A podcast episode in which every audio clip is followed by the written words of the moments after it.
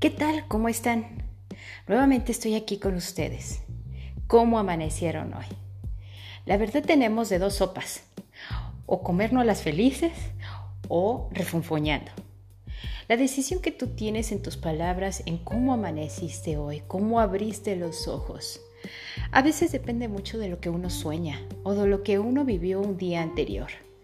Pero podemos volver a cambiar esa historia, podemos verla desde otro ángulo Debemos de aprender a ser conscientes. Conscientes es darte cuenta realmente de lo que está pasando, salirte un poco de tu yo, de yo me duele, me lastima, me molesta, me afecta, todo está en contra mía, y salirte y ponerte en otra perspectiva. La situación es la misma, las cosas pasan, pero las cosas ni son buenas ni son malas, solo pasan. A veces tenemos la vivencia de perder un trabajo, perder un ser querido, perder, perder cosas. Y eso nos hace ponernos en el papel de víctima. Y se vale, pero no siempre tiene que ser así y mantenernos en ese papel. Realmente todos debemos de estar acostumbrados a que lo único que tenemos seguro desde el momento en que nacemos es fallecer. Y la pérdida de un ser querido yo creo que es uno de los miedos más grandes de toda la humanidad. No podemos estar viviendo con ese miedo de la pérdida. Seamos conscientes, vivamos el momento.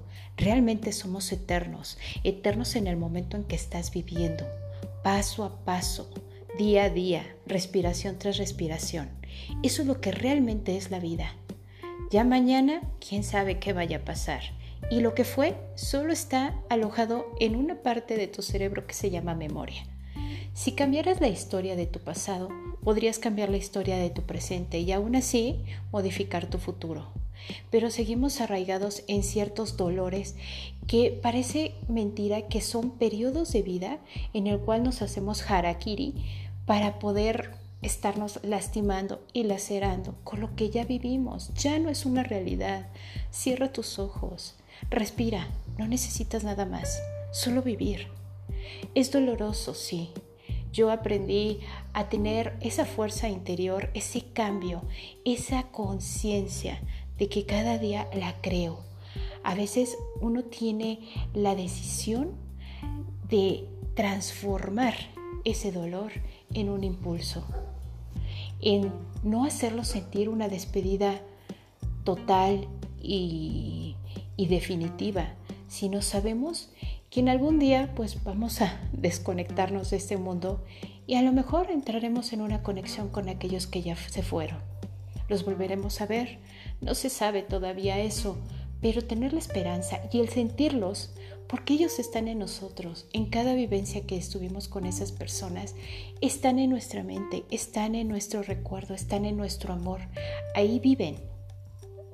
Tenemos que transformar eso, Sabemos que esto es un proceso especializado en la tanatología y en muchas cosas que se tiene que trabajar, pero aprendamos a vivir este día sin recordar tantas pérdidas, sin concentrarnos en eso.